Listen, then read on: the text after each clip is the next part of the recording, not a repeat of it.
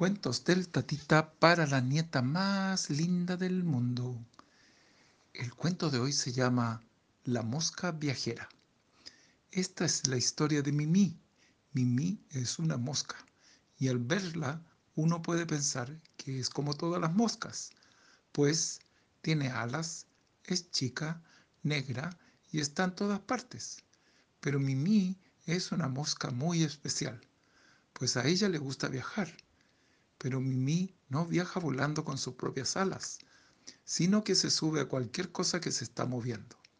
Así, Mimi ha conocido muchas partes del mundo y ha viajado en bicicleta, en auto, en barco y hasta en aviones. Simplemente se sube, se afirma bien y a viajar se ha dicho. De vez en cuando vuelve a su ciudad y se encuentra con las otras moscas amigas a quienes les cuenta de sus aventuras. Mimi no tiene fotos ni videos para mostrar, así que todo tiene que hacérselo saber a sus amigas moscas con gestos y sonidos. A la gente que pasa por donde está Mimi con sus amigas les llama la atención ver a un grupo de moscas y una de ellas bailando y aleteando mientras el resto le sigue con mucha atención mirando con sus grandes ojos.